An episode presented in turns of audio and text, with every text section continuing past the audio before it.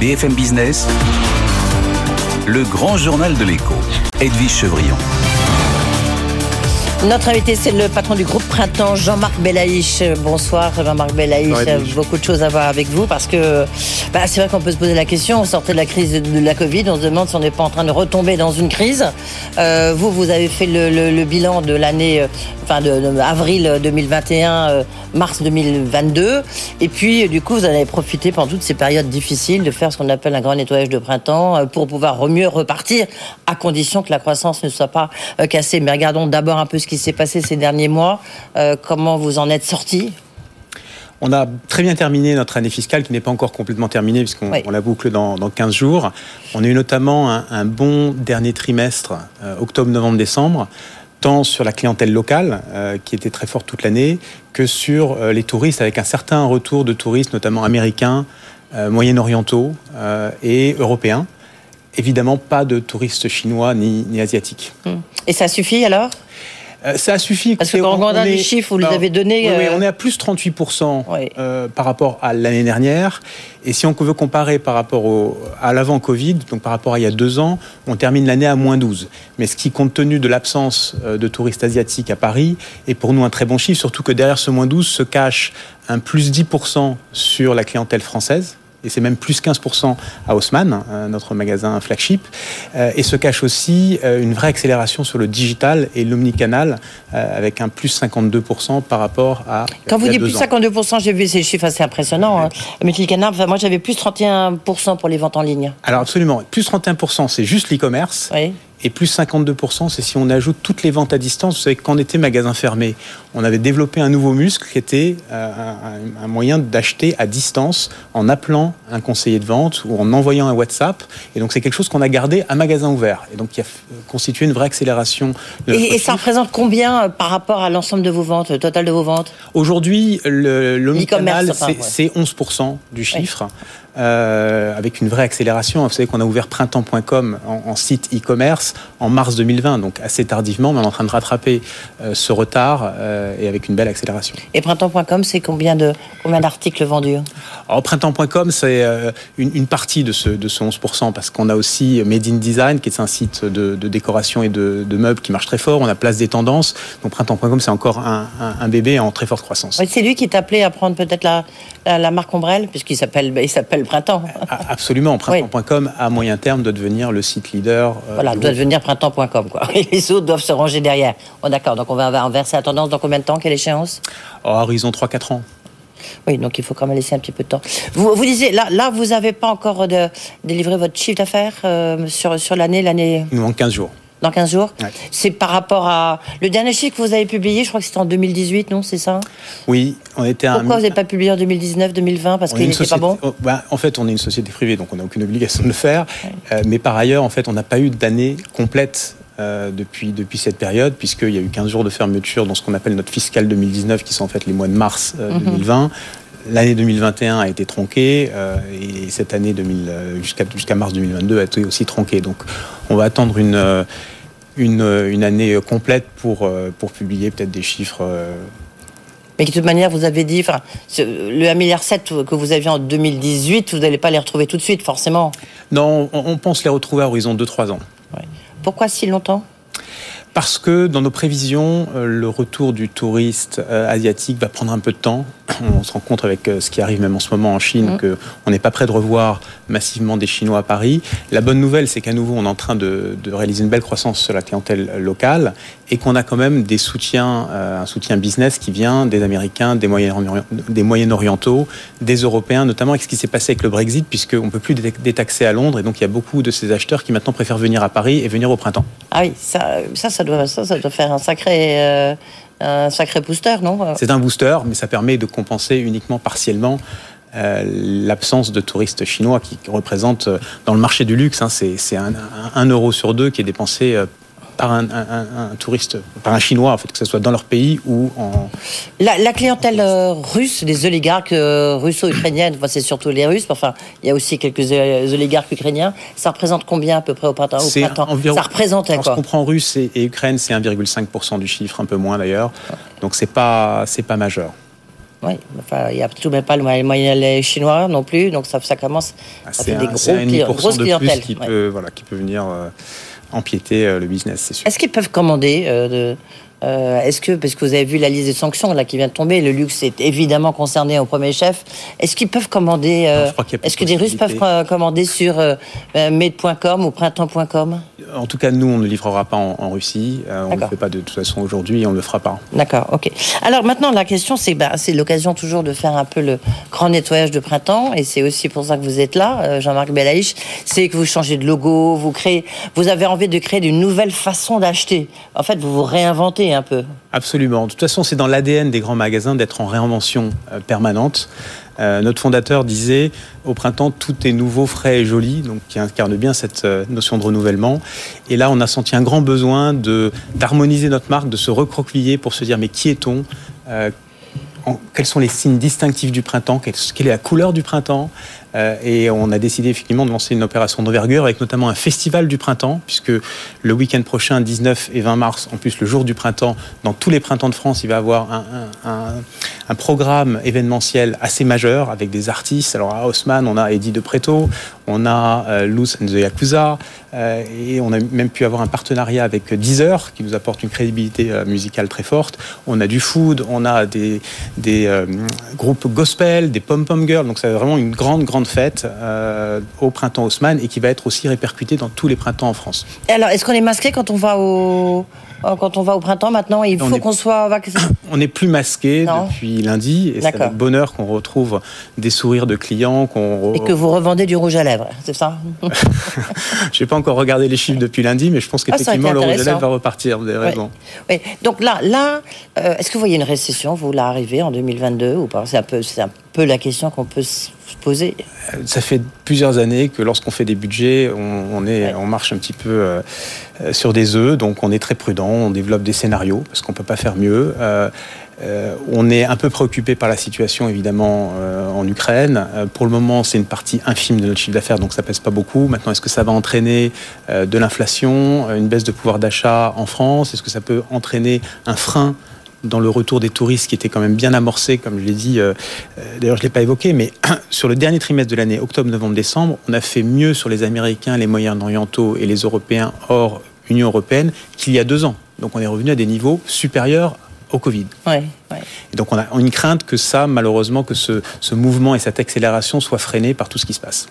Oui, ça c'est un peu la, grande difficulté. Alors est-ce qu'on retrouve, parce que bah, on suit, on regarde les prévisions des uns des autres. Euh, je recevrai Laurence Boone de l'OCDE euh, jeudi prochain. Il y a eu euh, le gouverneur de la Banque de France qui a donné ses prévisions avec des scénarios plutôt pessimistes. vous, et puis par contre, en, termes d'inflation, une inflation très forte. Est-ce qu'il y a une, une inflation que vous répercutez euh, dans vos articles euh, au printemps. Vous savez, nous, on est distributeurs. Non, mais d'accord, mais enfin, vous pouvez, c'est vous qui affichez le prix. Oui, mais la plupart des, produits que l'on vend, euh, les prix sont décidés par les marques, qui d'ailleurs souvent opèrent euh, chez nous en, retail. Donc c'est elles qui ont euh, les produits en main. Donc nous, on va juste. Alors qu'est-ce que vous observez? Ben, je pense qu'il y a une, inflation qui est, qui est à attendre. Quand on voit la flambée des prix des énergies, il est certain que les marques, au bout d'un moment, vont devoir répercuter ça. Et c'est là où on a une inquiétude, c'est que si le pouvoir d'achat est en baisse et si en plus les prix augmentent, on risque de se retrouver dans un. Il y a un effet ciseau. Un effet ciseau qui sera compliqué. Donc c'est ça qu'on essaie de, regarder. et là, vous avez, qu'est-ce que vous observez en discutant avec les, ben, avec les retailers qui sont chez vous au printemps? Qu'est-ce que vous, ils vous disent quoi? C'est plus que c'est plus quoi? Non, après, ce qui se passe, c'est que nous, on vend aussi beaucoup de produits qui sont plus du domaine du, désir que euh, du besoin. Euh, et donc, euh, à un moment donné, les clients qui Ça dépend si j'ai besoin d'une veste, c'est aussi un désir, mais c'est aussi un besoin. Ça peut être un besoin, mais on, est quand même dans des achats d'envie. Et du coup, oui, il y a une problématique de prix, mais il y a aussi beaucoup de clients qui ont envie de se faire plaisir et qui, et qui savent. En plus, il y a aussi un autre phénomène, c'est d'acheter moins pour acheter mieux. et donc, c'est aussi quelque chose qu'on voit. Le, comment ça marche la seconde main? Ça marche très bien. Ça marche très bien. On a donc on a Vous étiez venu nous expliquer, oui. Exactement, le 7e ciel qui est vraiment fantastique. On a plus de 2000 visiteurs par jour en moyenne avec des pics à 5000. Donc c'est quand même un exploit hein, de faire monter 5000 personnes euh, tout en haut. Euh, une vue incroyable. On est en train d'installer un restaurant euh, parce qu'il y a beaucoup de nouveaux concepts aussi qui accompagnent la, nouvelle marque. Donc il y aura un restaurant au 7e ciel euh, et, on est très satisfait. C'est une ce second printemps, donc cette, euh, cette offre de seconde main, on va la généraliser à d'autres magasins en France. Est-ce que vous aviez bah, dû faire un PSE avec à la clé quand même des suppressions de postes In fine, vous avez supprimé combien de postes? Parce qu'on disait des centaines. on a terminé sur 350 postes, euh, donc qui était évidemment, effectivement un exercice douloureux. On a néanmoins supprimé beaucoup moins de postes que ce qui était prévu, puisqu'on a réussi à sauver un certain nombre de magasins euh, notamment, on n'a pas fermé de Citadium alors qu'il était prévu d'en fermer euh, trois. Et puis, euh, l'autre chose, c'est qu'on a fait un appel au départ volontaire, ce qui a permis de limiter les départs contraints. Donc il y a beaucoup de gens qui ont finalement pris le plan, comme on dit, et, mais qui n'ont pas été contraints de partir. Les, suppressions contraintes ont été très très limitées. Donc on était content de, de ça. Il y a eu beaucoup de reclassements aussi. Le, juste, ce que vous faites, on, retrouve évidemment à Pau Lafayette parce que des grands magasins emblématiques comme les vôtres, vous êtes tous les deux confrontés bah, aux mêmes difficultés et aux besoins un tout petit peu de, bah, aussi de vous, renouveler, non? Il y, a, il y, a, quoi? Il y a, une, une, forme de concurrence là-dedans ou au contraire vous vous observez? Je me suis toujours posé la question. Écoutez, je pense qu'il y a une concurrence saine. Euh, on a des relations de, voisins et de bon voisinage. Euh, après, chacun a sa feuille de route. Je ne sais pas exactement ce qu'ils sont en train de faire. Nous, on est en train de dérouler la nôtre. Changer la marque en faisait partie. Euh, ramener davantage d'expérience dans le magasin en faisait partie. Vous allez découvrir des samedis beaucoup d'espaces où on mélange le retail et l'expérience. Notamment, il y aura un café vert où on peut acheter des plantes et déjeuner ou boire un café qui sera fait par la brûlerie, la brûlerie de Belleville, un des meilleurs cafés de, Paris. Euh, et, ce type d'espace, on les généralise. On fait aussi une grosse entrée euh, dans le monde de la mode virtuelle, euh, avec un partenariat avec Dressix, où nos clients pourront acheter des produits de mode virtuel qu'on pourra porter sur Instagram ou dans les métaverses. Donc voilà, on est, on est dans un, mouvement très fort, une accélération très forte. Je ne sais pas exactement ce que Galerie est en train de, faire. non, mais en tous les cas, bon, c'est une nouvelle forme de consommation. Vous vous préparez à tous ces, mouvements euh, qui, sont très forts, qu'on trouve, euh, qui, sont très transversaux. Hein. On a un autre, un autre euh, concept expérimental qui est intéressant. On a sur la coupole bleue, qui est la plus mmh. fameuse, on est en train de lancer une opération plage. Donc on pourra sous cette coupole bleue jouer à la pétanque. Euh, il y aura un DJ, un belvédère pour animer les samedis dansants, et puis on pourra acheter son maillot de bain, des lunettes de soleil euh, ou des sandales. Amusant. Et ça, c'est dans, que le, printemps Haussmann, hein, c'est pas dans les autres. Il y a aussi d'autres concepts équivalents, équivalents dans, dans, les autres printemps en France. Merci beaucoup, merci beaucoup d'avoir été avec nous, Jean-Marc Belaïch, donc le président du groupe Printemps. Et puis, euh, ben, l'issue des courses chez d'affaires, ça sera dans aussi une quinzaine de jours. Merci, Merci. Euh, beaucoup. Et donc, ce week-end, c'est le printemps, vous l'avez compris. Dans un instant, Patrick Artus, chef économique de Natixis. Euh, comment éviter le déclin français? Et puis surtout, est-ce que c'est aux États d'assumer ces hausses de prix des matières premières et prix énergétiques? Il va tout nous raconter. BFM Business, le grand journal de l'écho. L'œil de Jean-Marc Daniel. Bonsoir Jean-Marc. Bonsoir. On va parler d'une crise monétaire qui sévit au sein de l'Union européenne. Et vous, vous nous dites attention, danger sur les monnaies des pays de l'Est, évidemment, suite au conflit entre l'Ukraine et la Russie. Oui, absolument, parce qu'il y a 27 pays membres de l'Union européenne et il y en a 19 dans la zone euro. Donc ça veut dire qu'il y en a 8 qui ne sont pas membres de la zone euro, qui ont conservé leur propre devise. Et euh, dans ces pays, il y en a deux qui sont ceux d'Europe du Nord, la Suède et le Danemark. Et puis, il y a les anciennes démocraties populaires. Et il y en a deux d'entre elles qui sont particulièrement secouées en ce moment, qui sont la Pologne et la Hongrie, qui sont en plus des pays qui ont été présentés comme étant euh, illibéraux, les mauvais élèves de la classe européenne. Et une question est en train de se poser. Est-ce que euh, l'Union européenne, la BCE, la zone euro, interviendra pour les soutenir en cas de secousse monétaire? Or, la question est très concrète parce que la secousse monétaire est là. C'est-à-dire que si je regarde les taux de change, donc euh, pour pas me tromper, je jette un coup d'œil sur mon, mon anti-sèche. Pour une fois Oui, pour mon anti-sèche. Donc le 23 février, veille de l'attaque euh, de l'Ukraine, euh, 1 euro valait 4,6 zloty et 356 forint.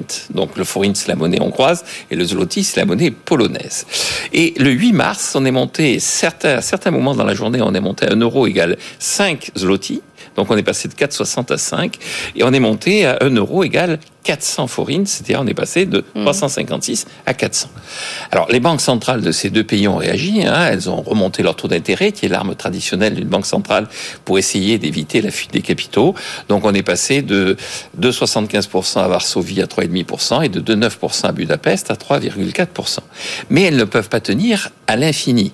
Alors la conséquence immédiate de la remontée des taux, qui marquait leur détermination à lutter contre la baisse de leur taux de change, a eu comme effet de stabiliser le taux de change, même de réduire le taux de change dans la, mhm. pression. Donc euh, le zloty et le forint se sont de nouveau appréciés par rapport à l'euro. Le rouble aussi d'ailleurs, puisque le rouble vient de faire une remontée assez spectaculaire aujourd'hui. Mais euh, la question se pose euh, combien de temps effectivement elles pourront tenir? Et donc je pense qu'un des enjeux aussi de la crise, c'est de bien expliquer que l'inflation qui sévit est bien souvent une inflation importée, que euh, les sanctions sous forme de contre les monnaies tombent sur les populations et que le minimum de solidarité que l'Europe doit afficher vis-à-vis de ses membres, c'est de faire en sorte que hmm. l'inflation ne sévisse pas dans les pays qui ne sont pas dans la zone euro et donc que le taux de change de ces monnaies sera préservé. Et donc jusqu'à présent, il n'y a pas eu de vraie déclaration. La Banque centrale européenne, normalement, est en devoir de soutenir la monnaie bulgare et la monnaie croate pour des raisons d'organisation interne de l'euro. Je pense qu'il serait de bon ton et de bon esprit européen, malgré toutes les difficultés que l'on a avec Varsovie et Budapest, d'annoncer clairement que l'Europe soutiendra le et le forint et que l'Europe est là. Merci beaucoup, merci beaucoup Jean-Marc Daniel. C'est vraiment l'œil, hein, parce que là, c'est très intéressant. Merci d'avoir été euh, avec nous dans un instant. C'est un autre économiste, vous le connaissez bien, Patrick Artus. Artus, chef économiste de Natixis. Il publie pour en finir avec le déclin français. Et il a publié une note que je trouve très intéressante sur les étapes peuvent-ils prendre à leur charge les hausses de matières premières, peut-être, mais ça va coûter très cher. Tout de suite.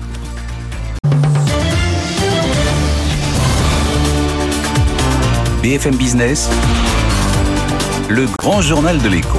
Edwige Chevrillon. Grand journal de l'écho avec Patrick Artus, chef économiste de Nadixis. Bonsoir Patrick. Bonsoir Edwige. Euh, beaucoup de questions à voir euh, avec vous, bien sûr. D'abord, vous publiez pour en finir avec le déclin, les priorités économiques et sociales de la France. Vous en avez six, on va en reparler. Euh, surtout, vous nous direz qu'est-ce que vous attendez peut-être du, candidat Macron jeudi prochain. Vous avez publié une note que moi je trouvais très intéressante, surtout en, ce moment, sur est-ce que les États peuvent prendre à leur charge les hausses de matières premières. C'est tout le débat qu'on a, matières premières, hausse des prix de l'énergie. moi, j'ai regardé les chiffres, c'est quand même, ça coûte très très très cher. Et puis, euh, une question bête et méchante, mais est-ce qu'à votre avis, on va vers une récession, Patrick Artus? Alors, ça dépend essentiellement de savoir si on va ou non couper euh, nos importations de gaz naturel depuis, euh, depuis la Russie. si l'Europe continue à importer normalement du gaz depuis la Russie, non, on ne va pas vers une récession, on va perdre un point de croissance à peu près. Euh, ce qui est euh, ce que disent la plupart des prévisionnistes aujourd'hui, parce qu'ils font pas. La Banque de France, c'est à peu près ça. Oui, c'est à peu près ça, voilà. Euh, mais si on coupe l'approvisionnement de gaz depuis la Russie, alors c'est beaucoup plus grave. Le gaz russe, c'est 10% de l'énergie de la zone euro. Et quand vous faites gaz plus pétrole russe, c'est 17% de l'énergie de la mm. zone euro. Et donc là, c'est beaucoup, beaucoup plus grave. Alors c'est beaucoup plus grave en Allemagne, en Italie qu'en France et en Espagne. Enfin, globalement pour l'Europe, c'est au moins deux points de plus. Donc en gros, à la louche, hein, la louche est très grosse, on peut dire, si on n'a pas d'arrêt de l'approvisionnement d'énergie depuis la Russie, on va faire 3 de croissance et pas 4. Et si on arrête d'importer du gaz et du pétrole depuis la Russie, on va faire 1 de croissance et pas 4. Euh, et 1, c'est une récession, parce que si l'économie est plate en France toute l'année, on fait 2. Hein, donc pour faire 1, il faut qu'au cours de l'année, faut que l'activité recule. Oui, mais là on parle de 2022 parce que je veux dire c'est les conséquences de toutes les sanctions, c'est c'est même s'il y a je sais pas même s'il un protocole de paix qui est signé, ça va ça va elles sont durables. Après euh, il y a plein de choses très difficiles à chiffrer, il y a il y a plein d'entreprises qui sont en difficulté parce qu'elles importaient des métaux qui viennent de Russie, des pièces. Bah, le titane, le nickel. Voilà, il y a tout l'agroalimentaire. Hein. Il y a les céréales, les huiles, le tournesol, comme la nourriture pour les animaux. Voilà.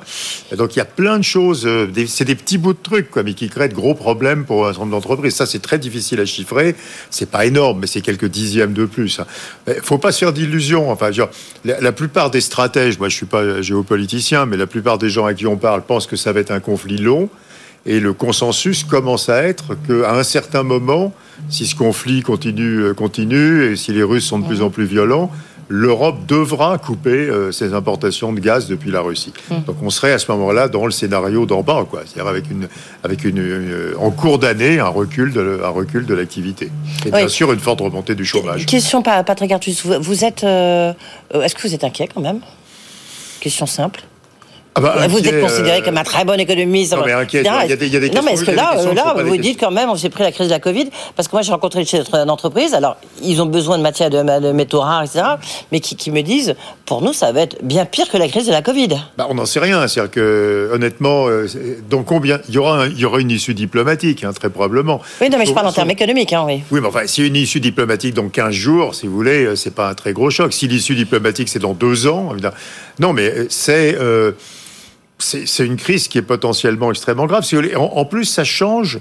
Pas mal. Alors, on a des choses qu'on n'a pas encore vues. Apparemment, les Français sont en train d'arrêter d'acheter des logements. Et ça, on n'a pas encore vu le chiffrement de cette chose-là. Comme les, les, notaires ou les agences immobilières ah disent, il y a un, effondrement des rendez-vous pour acheter un bien immobilier. Quoi. Pourquoi bah, Panique, quoi. On n'achète pas un bien immobilier quand il y a une guerre, quoi. Ah, donc ça veut dire que la confiance est en train de partir. La confiance des ménages, oh. apparemment, qui est en train quand même de. Et puis, il y a des entreprises qui euh, changent de stratégie, qui avaient une stratégie de globalisation, en disant le monde est complètement globalisé, et qui se disent, mais là, bon, là, c'est la Russie. Et évidemment, la question que tout le monde garde, c'est est-ce qu'un jour, on a le même problème avec la Chine, quoi, ce qui serait encore infiniment plus grave. Oui, oui, et puis du reste, on voit bien que les sanctions qu'on on, fait contre la Russie, bah, du coup, la Chine redoute qu'effectivement, bah, c'est des conséquences pour elle. Bah, d'être sanctionnée parce qu'elle soutient la Russie, parce qu'elle lui achète son énergie. Enfin, évidemment, il y a une grande inquiétude en Chine aussi. Oui, mais ce que vous dites sur les logements, c'est quand même euh, assez on n'a pas encore de vrais chiffres on a un sentiment, si vous voulez, du milieu de l'immobilier qu'il y a que les ménages sont devenus très très attentistes. Alors vous avez publié une étude, euh, que je crois, on peut avoir ça sur votre compte Twitter. Les États peuvent-ils prendre à leur charge les hausses des matières premières? C'est un peu tout le débat lorsqu'on voit ce qu'a déclaré Jean Castex sur les mmh. prix euh, de l'énergie. La, réponse c'est quoi? Parce que moi je donne les chiffres, mais je préfère que ce soit vous qui les donnez.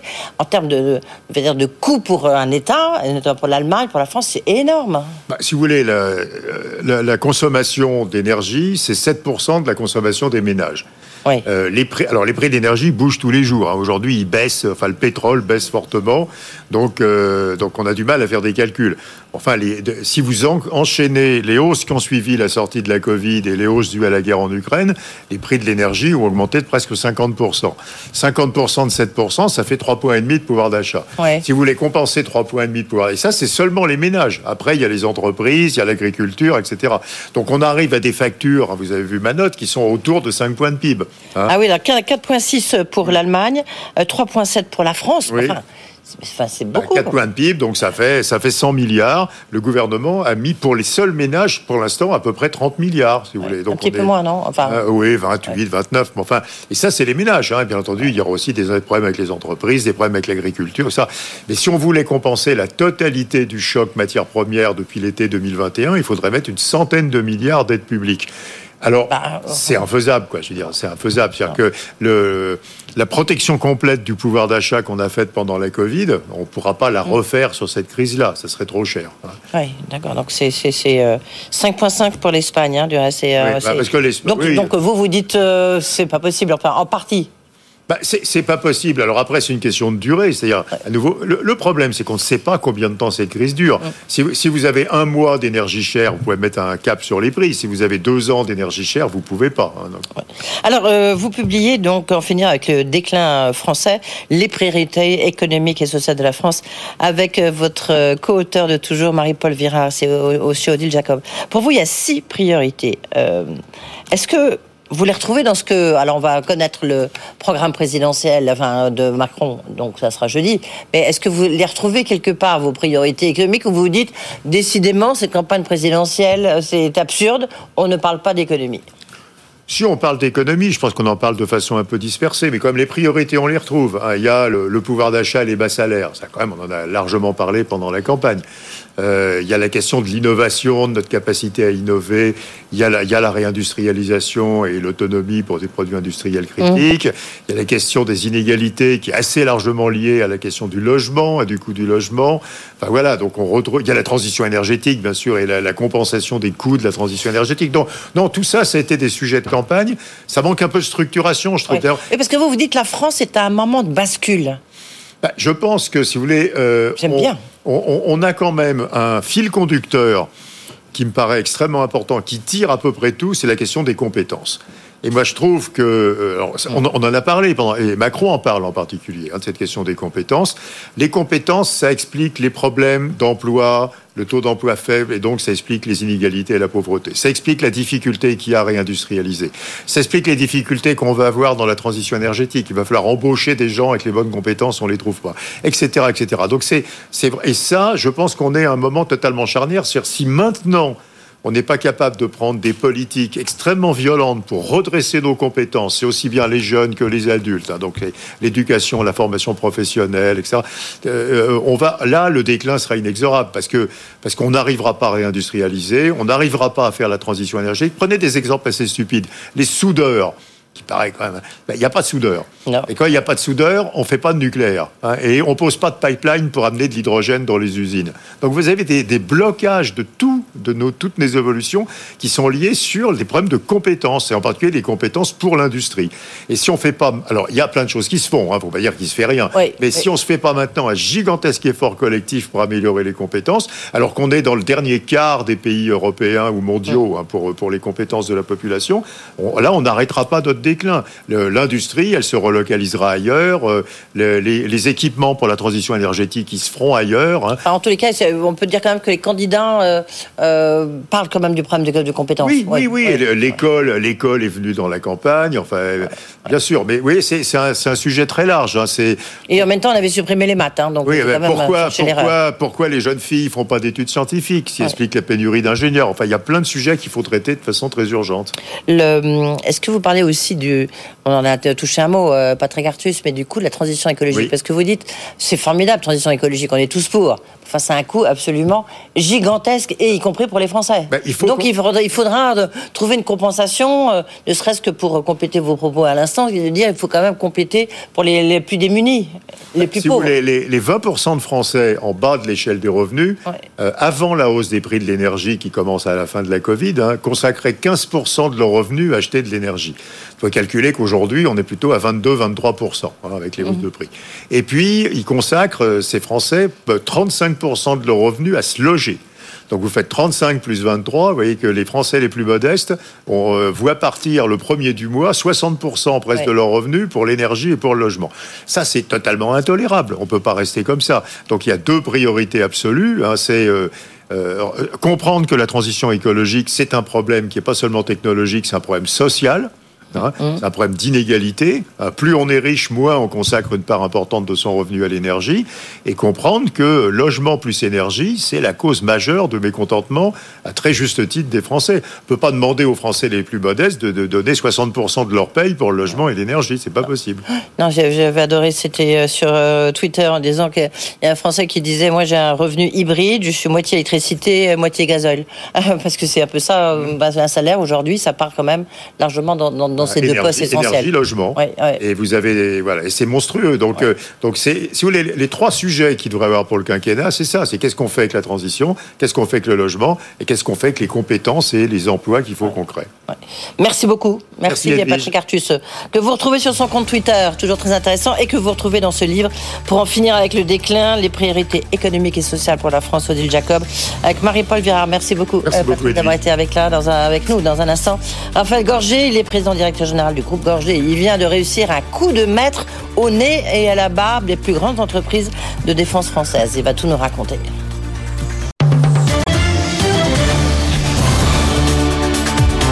BFM Business, le grand journal de l'écho, Edwige Chevrillon.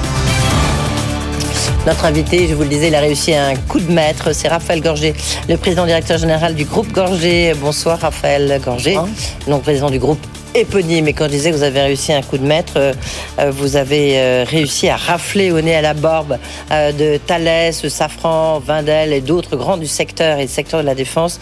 X-Blue, et du coup, alors votre titre a explosé en bourse, a été salué. Vous allez nous expliquer, expliquer pardon, comment vous avez fait, surtout qu'est-ce que ça change de devenir un acteur majeur dans la défense? Et puis, peut-être première question, est-ce que vous êtes dans les technologies de pointe, les drones, vous allez tout nous raconter comment est-ce que, euh, est-ce que vous souffrez de pénurie de matériaux, de semi-conducteurs en ce moment? De matériaux, pas tellement, parce qu'on produit des, des, produits pas en très grand nombre d'unités, c'est des produits à très forte valeur ajoutée. Donc les, les sujets sur lesquels on a des tensions, c'est plutôt des, des, composants, des cartes électroniques, sur lesquels on arrive à trouver des solutions, mais ça nous amène plutôt à, à stocker un petit peu plus par anticipation. Et il faut faire des exercices un petit peu plus acrobatiques pour nos, pour nos acheteurs pour arriver à sourcer les produits. Mais il n'y a pas de problème de pénurie en tant que tel. Oui. Euh, est-ce que le, du coup ça renchérit euh, bah, Vous direz vos produits. Voilà, on, voit un magnifique. Euh, quoi C'est un scaphandrier C'est quoi? C'est un robot sous-marin. C'est un robot sous-marin. Un robot sous-marin. C'est vraiment ça. C'est le made in Gorgé. Quoi. Oui. C'est un de nos produits phares. Mm. Ils sont jaunes, ceux de, ceux de X-Blue sont orange, mais c'est la même famille. Le... Alors, on, va venir justement à X-Blue. X-Blue, c'est une petite pépite, comme les Françaises savent faire, un petit peu du reste comme le mmh. groupe Gorgé, hein, et que tout le monde voulait absolument euh, racheter. Et vous, vous avez pu le racheter, alors que vous êtes un groupe, vous faites 200 millions de chiffre d'affaires, hein, donc mmh. euh, vous avez racheté quand même pour 400, plus de 400, 400 millions, 410 millions d'euros de chiffre d'affaires, alors que bah, Thales le voulait absolument, Vindel, Safran et sans doute d'autres. Comment vous avez fait? Est-ce que c'est juste une question de culture deux entreprises familiales et vous êtes deux entrepreneurs? Alors je pense que ça a joué beaucoup. Il se trouve que c'est une entreprise qui est notre partenaire sur plusieurs programmes. On travaille sur des programmes d'exploration des fonds marins avec l'IFREMER euh, aux côtés de X-Blue. On travaille sur notre plus gros contrat euh, remporté pour les marines belges et néerlandaises, un contrat de 450 millions où là aussi nous sommes partenaires avec X-Blue. Et, euh, et, ces deux entreprises qui se connaissent depuis longtemps, qui ont un, ADN, un parcours commun. Euh, X-Blue était fondé et, et, possédé très largement par Hervé Arditi, son fondateur. Mhm. Le groupe Gorgé également est une entreprise dont, le capital... Familial fondé par votre père, Jean-Pierre. C'est d'ailleurs amusant, ça, ça, fait exactement 30 ans qu'il a, qu'il a racheté ECA. Donc euh, le, c'est la prolongation de cette, cette histoire euh, familiale et entrepreneuriale de, de, de technologie. Alors euh, ECA va en fait, c'est votre filiale hein, qui est justement dans ce, dans ce secteur-là, va se rapprocher avec XBlue pour créer... Pour créer un ensemble. Deux, deux ETI vont se regrouper pour créer un acteur majeur des technologies critiques. Technologies critiques, c'est pour la défense, mais c'est aussi évoluer un environnement extrême, c'est aussi pour le, le spatial. Et la caractéristique des deux entreprises, c'est de, détenir des positions de leader mondial dans un certain nombre de technologies pour ces environnements euh, critiques. Par exemple, lesquelles alors, dans, notre cas, les technologies pour le, maritime, donc euh, l'autonomie, les robots autonomes, nos drones sous-marins, nos robots sous-marins. XBlue en a, euh, des robots de, surface également. Euh, et XBlue va nous apporter aussi ses compétences en navigation. Ils font des centrales inertielles qui sont des objets qui permettent à des véhicules sous-marins, navals, terrestres, aériens, spatiaux, de se positionner, indépendamment de, tout repère, notamment indépendamment de tout GPS. Ils ont aussi des compétences très pointues dans les sonars, dans la photonique, dans le quantique, et sont des, technologies tout à fait critiques. L'intérêt, c'est qu'on va consolider un acteur de technologie de pointe dans la défense, mais pas uniquement. Est-ce que vous avez des, je sais pas, est-ce que vous avez des produits qui sont actuellement utilisés dans, euh, en Ukraine? Euh, en Ukraine, je ne, je ne pense pas. Hum. Euh, mais par contre, euh, tous les, un certain nombre de pays voisins, hum. pas, nos, pas nos drones aériens, c'est beaucoup des applications navales. Maintenant, peut-être des, des, robots terrestres qui peuvent équiper des, les forces françaises. Je, à ma connaissance, ils n'ont pas été envoyés en, en Ukraine. Hum, Et on a pour clients un certain nombre de pays voisins. Euh, euh, Lettonie, Lituanie, euh, Roumanie, donc un certain nombre de, pays. Et plus généralement, toutes les, toutes les marines européennes sont, sont nos clients. c'est des sujets d'actualité. Raphaël Gorgé, c'était. Ben, tout ça, c'est valorisé assez cher. Je le disais, vous l'avez acheté 400 millions. Ça fait quand même beaucoup pour un chiffre d'affaires qui fait 138 millions. donc, ça fait quand même une belle culbute. Hum pour vous, c'est assez lourd, parce que le groupe Gorgé, c'est formidable, c'est coté en bourse. Mais comment faites-vous pour rester majoritaire? Enfin, expliquez-nous votre montage que certains qualifient d'audacieux. Oui. Euh, tout d'abord, cette opération euh, qui, met en, lumière la valeur d'une société comme XBlue a permis par euh, effet miroir de mettre en valeur aussi la valeur d'une société comme ECA. Puisque les investisseurs qui nous accompagnent ont non seulement évalué XBlue, mais aussi évalué ECA et la, et, la valeur de l'ensemble euh, ainsi formé. Donc pour 800 millions, hein, je crois. Oui, on est dans cet ordre de, grandeur-là. Euh, et donc c'est vrai qu'on met en lumière ben, le, le, le, le, potentiel et la valeur de ces deux entreprises. On pense que ces deux entreprises réunies auront encore un, un potentiel plus important. Euh, donc ce que, comment ça se, ça se met en place un, un dispositif comme ça? On va apporter notre société ECA à une holding qui va racheter finalement les deux entreprises. Et donc, en valeur, nous mettons l'entreprise ECA, qui a une, valeur comparable à, celle de XBlue, et ensuite on se fait financer par des banquiers et par un partenaire euh, financier pour, pour permettre le, financement de l'acquisition. Sachant que, pardon, l'actionnaire historique de XBlue ainsi que les managers et un grand nombre de salariés ont souhaité participer à l'opération, donc eux aussi sont, sont convaincus du, du, potentiel futur de, de l'aventure. Et donc ce holding donc, sera filiale du groupe Gorgé? Tout à fait. Filiale de groupe Gorgé. À hauteur de combien? Alors le, le pourcentage n'est pas, est pas complètement figé, mais on sera très largement majoritaire. On n'aura plus des deux tiers du capital avec le, les managers et les salariés et plus de 80% des droits de vote. D'accord. Et le, celui que vous rachetez, XBlue, Arditi, il sera euh, actionnaire à hauteur de combien? On ne l'a pas donné, mais ça sera un pourcentage très minoritaire. Très minoritaire, d'accord. Oui, Hervé Arditi souhaitait se, désengager euh, de, ce, de, cette société qu'il a créée il y a une, quinzaine d'années. Et le, fonds qui vous a suivi, c'est le, fonds... Euh, euh, comment s'appelle-t-il ICG. voilà, je cherchais, j'avais peur de dire une, euh, de me tromper. ICG, un fonds spécialisé dans la défense? Dans les technologies pas, spécialement, plutôt spécialisé dans ce type de financement. Euh, Une sorte de LBO, quelque... enfin, c'est un, C'est en quelque sorte un, un, système de LBO où ils vont nous, nous apporter un financement qu'on a vocation à, à, rembourser, mais ils nous donnent une très longue visibilité. Euh, ça n'est qu'au bout de 7 à 8 ans qu'on aura la, la, contrainte de leur donner de la liquidité, ce qui est finalement plus intéressant pour nous que euh, qu'en trouvant un partenaire euh, habituel de fonds d'investissement. Ce qu'on voulait, c'est avoir de la visibilité. Ce qu'on voulait, c'est de pas avoir trop de pression de remboursement. Alors les, les, taux, il y a deux, il y a un financement bancaire classique qui est un taux corporate assez assez compétitif, et puis effectivement ce, ce partenaire financier qui obtient un rendement plus important en contrepartie de la, la, sérénité et du confort et de la liberté managériale et de contrôle qu'il euh, qu'il nous donne. Ça change de dimension pour le groupe Gorgé, du reste la, la bourse euh, ne, s'y est pas trompé. Mm. Donc pour vous aussi, comment est-ce que est-ce que cette holding a vocation à, à être euh, introduit en bourse ou pas? Alors, une des, une des possibilités, euh, notamment pour les, pour les salariés ou managers qui un jour voudront de la liquidité, ça pourra être une, non pas une sortie, une cotation en bourse, mais euh, peut-être un rapprochement avec sa maison mère, Groupe Gorgé, qui elle reste euh, écotée. Et si les, les valorisations euh, venaient à s'aligner sur le, la valorisation mm. de, la, de, cette filiale qui va devenir ultra dominante dans, dans Groupe Gorgé. Pourquoi pas? Si ça n'est pas le cas, on trouvera une autre, une autre solution. C'est ça, mais donc il y a quand même une vocation à, à, trouver de la liquidité, donc à introduire en bourse. Il est clair, il est clair que les, les, nombreux salariés managers qui investissent à nos côtés ont, pour des raisons personnelles, envie et on se doit de leur donner de la liquidité à un certain moment. Le, et puis même pour vous, si vous êtes actionnaire très largement majoritaire, donc vous pouvez aussi avoir besoin d'un peu de liquidité. Pour l'ensemble de votre groupe, il est valorisé combien alors? Alors aujourd'hui, la, valeur boursière de Groupe Gorgé est de 310 millions, quelque chose comme ça. 310 euh, millions, mais là, ce nouvel ensemble, il valorisé 800 millions. Oui, mais il y a quand même de la dette. Donc c'est vrai qu'il y a un décalage assez fort, mais il n'est pas, c'est pas comparé de 310 à 800. Et la dette, elle est quoi? Elle n'est pas de 400 millions, qui est le prix d'acquisition non, non, non, la, dette, la dette bancaire, elle est de 185 millions on détaillera les, modalités du montage le, 6 avril lors d'une. Oui, ouais, mais quand même, là, je fais des, soustractions basiques. Hein, euh, mais, vous voyez, en tout cas, si votre euh, interrogation est est-ce que cette opération met en lumière une valeur plus importante que celle euh, externalisée par la bourse, la réponse est oui. Oui. D'accord. Assez significativement.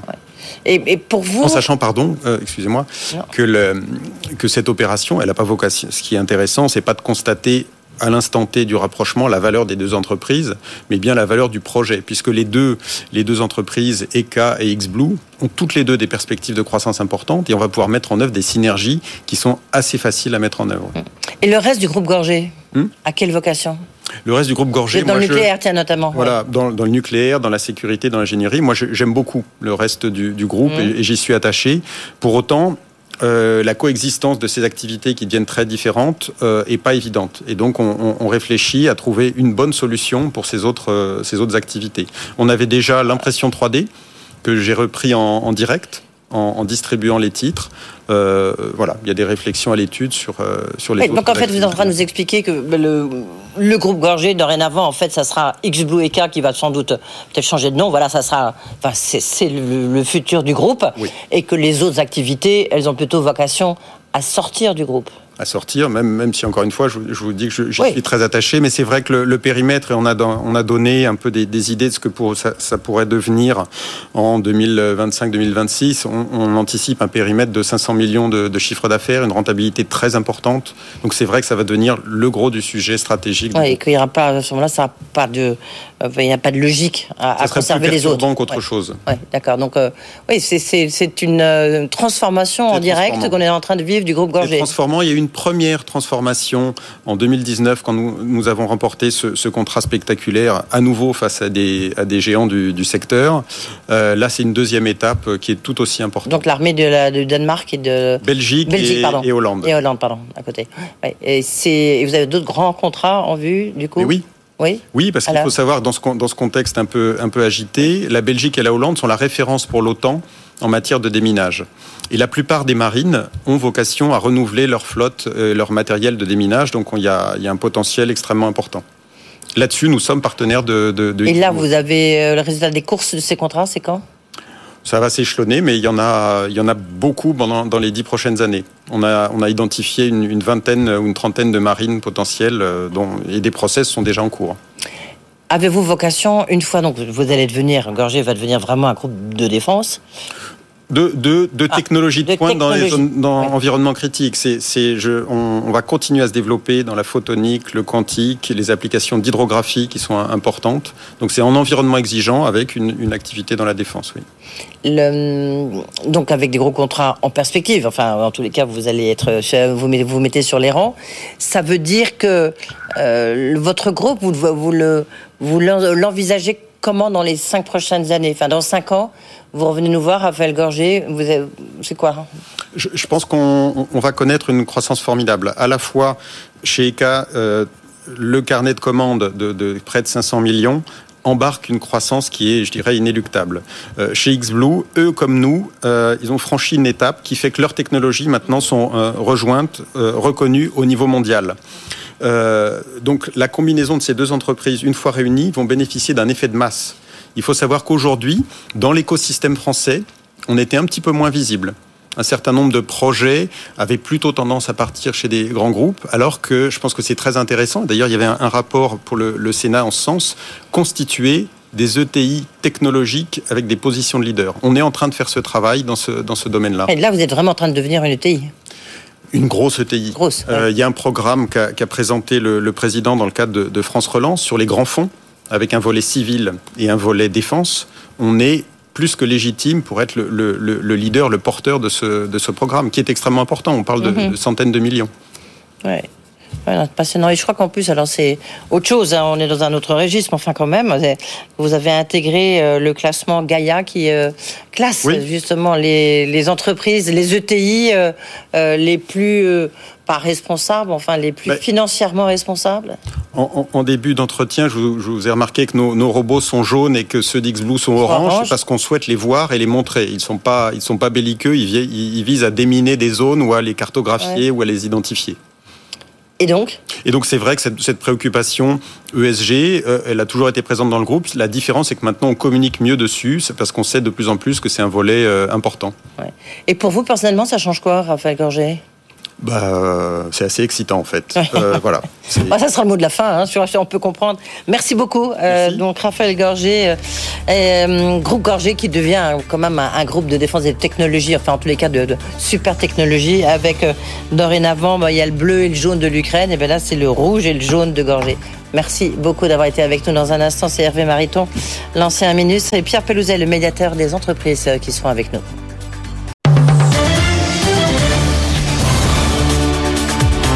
BFM Business, le grand journal de l'écho, Edwige Chevrillon. Premier invité, Hervé Mariton, ancien ministre, aujourd'hui président de la Fédération des entreprises d'outre-mer, la FEDOM. Bonsoir Hervé Mariton. Euh, merci d'être là. Euh, beaucoup de questions parce qu'on va quand même rappeler que vous étiez un grand spécialiste de la défense, que vous êtes euh, toujours un grand spécialiste de la défense et que vous connaissez très bien la Russie. Vous étiez président du groupe franco-russe à l'Assemblée nationale et puis vous avez fait ce spectacle formidable où vous, vous disiez le discours de Solzhenitsyn à Harvard. C'était vraiment quelque chose d'assez fort. Vous qui connaissez si bien la Russie, qu'est-ce qui peut faire plier Vladimir Poutine? Deux choses. L'atteinte de ses objectifs, et en vérité, il n'en est pas loin. Mm. Euh, le renoncement à, l'OTAN, euh, on vient de l'entendre, de la part de l'Ukraine. Euh, des concessions territoriales qui paraissent à portée de main, la reconnaissance de l'annexion de la Crimée par la Russie. Mm. première hypothèse.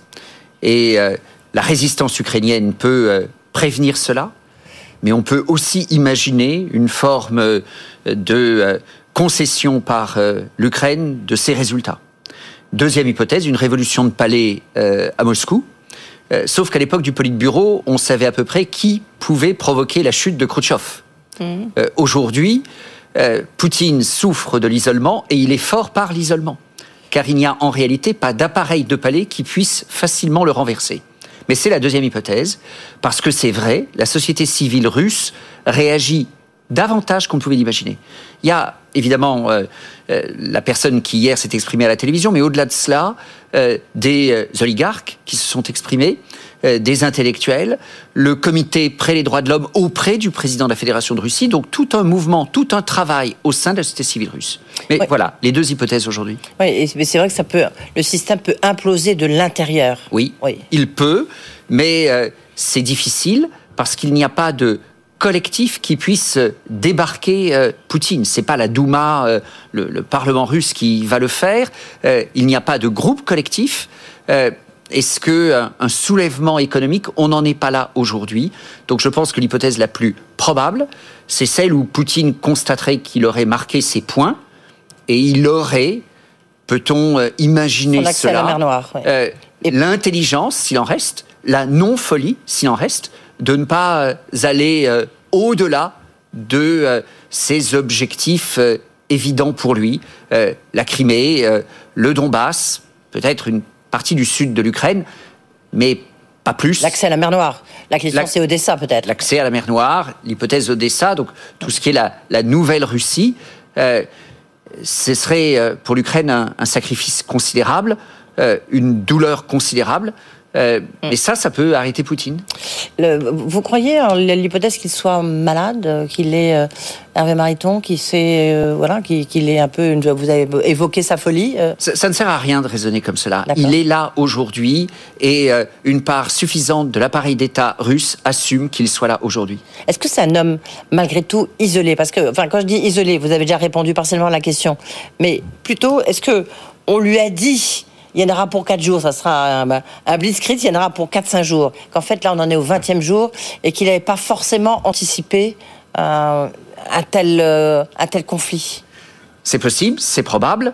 Mais euh, aujourd'hui, manifestement, il gère la situation telle qu'elle est et il a envie d'aller assez loin, quitte à en payer le prix dans la vie internationale, sur le plan interne, pour euh, euh, assurer son gain. Oui, là, on dit qu'il y a des milliers de Syriens qui viendraient au, recours, au secours de l'armée russe.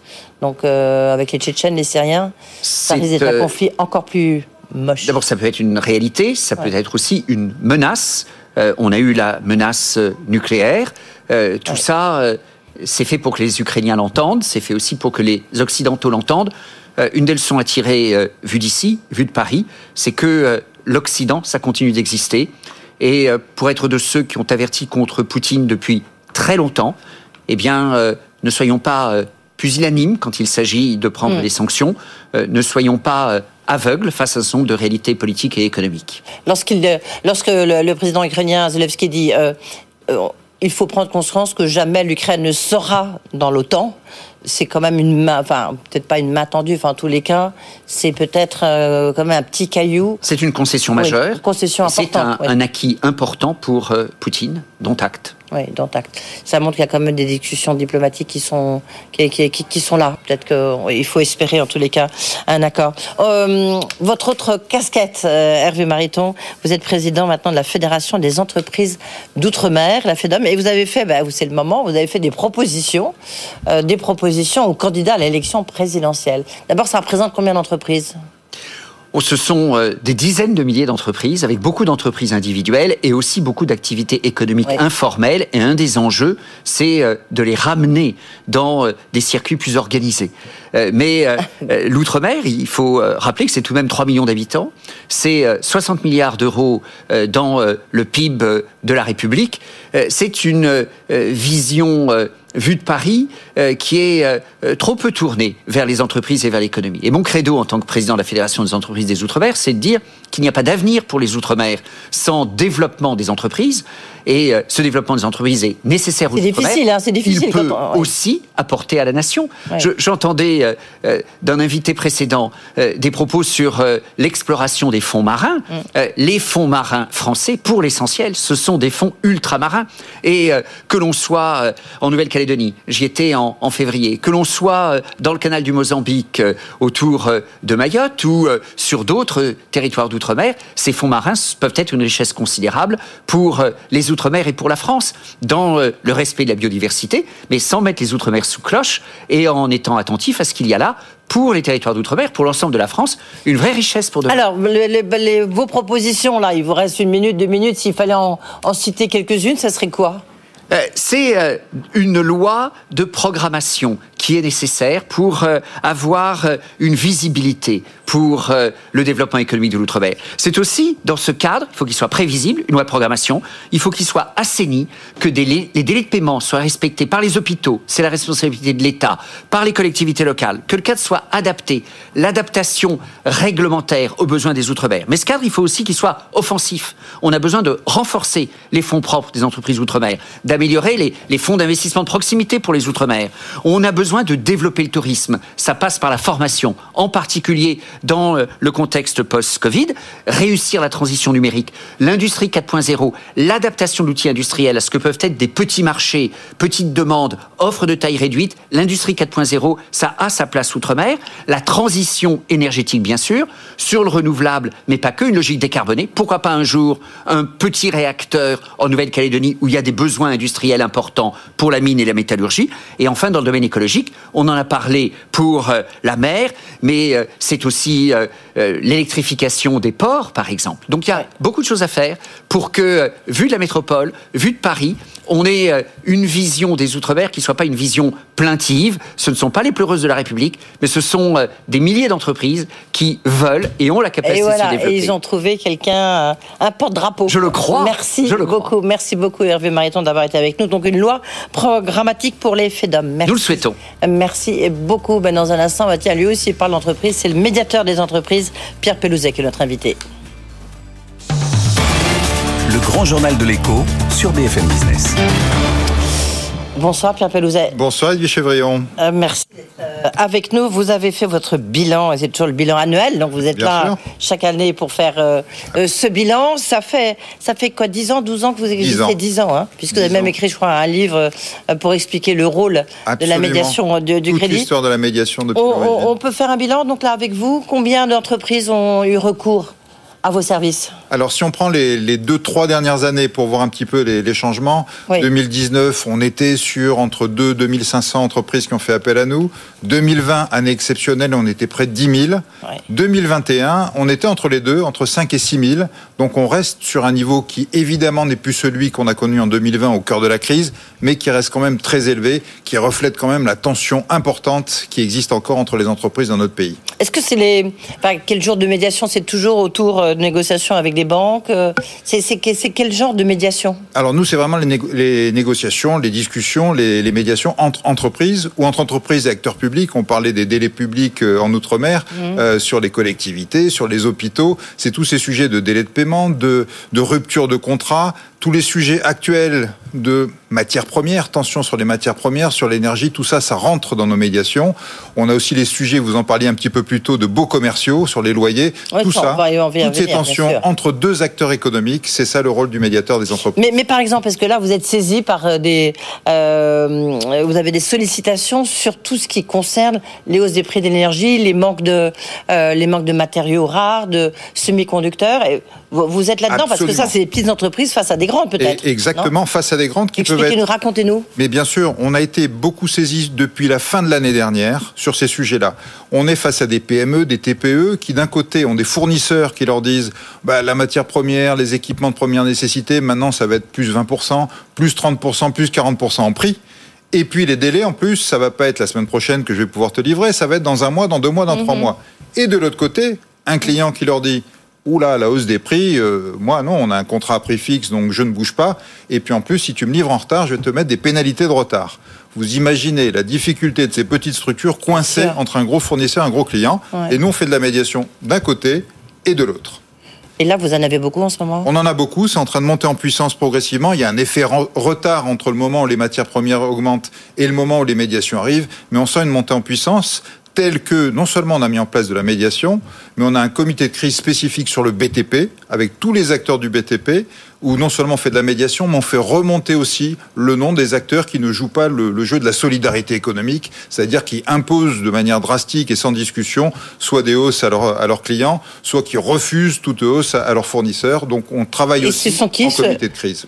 Allez-y, c'est qui, qui les entreprises, les grandes entreprises qui, qui, ne jouent pas le jeu? Alors, je ne vous donnerai pas les noms, vous me connaissez, Edwige, parce que la manière dont on fonctionne sur ces comités de crise, c'est d'abord d'appeler les entreprises. Le name and shame, ça, ça a du bon, hein, parfois. Oui, mais si on arrive sans name and shame, on le fait aussi, aussi très bien. Le but n'est pas pour moi de clouer au pilori telle ou telle entreprise, le but est de faire bouger les choses, changer les comportements. Et c'est ça qu'on fait. Moi, je les appelle, tous les, les entreprises qui remontent par ces, par ces réseaux, par ce comité de crise, par le comité de crise sur les approvisionnements qu'on a mis en place avec MEDEF, CPM, etc. On fait remonter des noms, on les appelle, on leur dit, vous avez été identifié par vos pairs il y a un problème chez vous, il y a quelque chose qui se passe. Je peux vous dire que ça bouge immédiatement et qu'on est arrivé à corriger des dizaines de situations sans que vous ayez les noms, mais pour le bienfait et des petites sans savoir, le, sans connaître les noms, euh, pardon, le, ça, en concerne quoi C'est une dizaine c'est, Oui, on, on, compte en dizaines d'entreprises. Sur les délais de paiement, notre premier comité de, prise, de crise, il y avait plusieurs dizaines d'entreprises qui avaient été concernées. Là, on repart un peu sur les mêmes bases, sur les, les sujets matières premières. Vous imaginez bien qu'avec le nombre de gros fournisseurs et de gros clients qui existent, heureusement, il y en a qui jouent le jeu. Il faut le dire aussi, il faut souligner, il y a des gens qui sont extrêmement respectueux, qui vont prévenir leurs fournisseurs, qui vont les accompagner, qui, vont, qui ne vont pas mettre des, des pénalités de retard, qui vont même essayer de payer en avance pour pouvoir les aider à faire de la trésorerie. Il y en a d'autres, malheureusement, qui ne sont pas du tout dans cette optique-là il faut que la solidarité économique joue. On est là pour ça. Oui. Lorsqu'on se regarde, donc là, c'était à peu près 5200 sollicitations. Le, c'est la taille des entreprises, à peu près? Alors, on est sollicité très, très, très majoritairement à 97-98% par des TPE, PME, artisans qui ont des difficultés avec des plus gros. J'allais dire, les, les petits entre eux arrivent à se parler, les grands entre eux arrivent à se parler. Et quand on a un petit face à un gros, c'est là où on a une difficulté, c'est là où on a besoin de médiation. Le, comment est-ce que vous êtes, enfin, à chaque fois vous nous l'expliquez, mais, est-ce que l'organisation, voilà, mais est-ce que l'organisation est un tout petit peu différente là parce que c'est assez pointu en fait. Alors c'est pointu, oui et non. On, est des médiateurs, c'est-à-dire on n'est pas des experts, on n'est pas là pour donner un avis, pour trancher, on est là pour accompagner un dialogue entre deux acteurs économiques qui eux connaissent le côté technique, le côté juridique, mais qui n'arrivent pas à se parler. Souvent parce qu'il y a ce rapport de force qui les empêche de se parler. Nous, tout notre savoir-faire, c'est ça mettre les gens autour de la table, du téléphone, de la visio, et les amener à se parler, à trouver leur solution et à reprendre une activité économique ensemble, parce que c'est ça la médiation, c'est recréer de la confiance, du lien, et leur permettre de retravailler ça, ensemble. Ça, se déboucle en combien de temps? Euh, Le temps moyen, par exemple, puisqu'on est dans le bilan euh Oui, ça va vite, ça va vite. On est sur quelques semaines, maximum deux mois. Comment ça se passe une médiation? On est saisi par une petite entreprise qui nous dit voilà, j'ai un problème, ce client me met des pénalités de retard. On va appeler le client, lui dire on aimerait bien que vous veniez autour de la table. Ça prend quelques jours. Ensuite, il y a une première réunion où on se dit tout ce qu'on a à se dire. Une deuxième, on commence à rentrer dans les solutions. Une troisième, où on va signer un accord. Tout ça, c'est quelques semaines. Comme je vous le disais, l'immense majorité de nos médiations, d'une part, dans 7 cas sur 10, trouvent une solution. Et 7 cas sur 10, oui, et en moins de deux mois sont résolus. Oui. Le, et souvent, justement, puisque vous avez fait un petit, un petit livre euh, pour euh, raconter ces, ces 10 ans de médiation du crédit. des entreprises. oui, des entreprises, mais vous savez, à chaque fois, je... je, sais, c'est une tradition entre nous. C'est une tradition entre nous, absolument. quand je dis ça, non, c'est parce que les négociations sont là entre entreprises. ça touche à la trésorerie, on est bien d'accord. Hein. Oui, c'est pour, le mot crédit C'est pour ça que le mot vient. Mais enfin, là, restons sur la médiation des entreprises. Qu'est-ce qui bloque? C'est un chef d'entreprise, c'est un directeur des achats qui se croit tout puissant.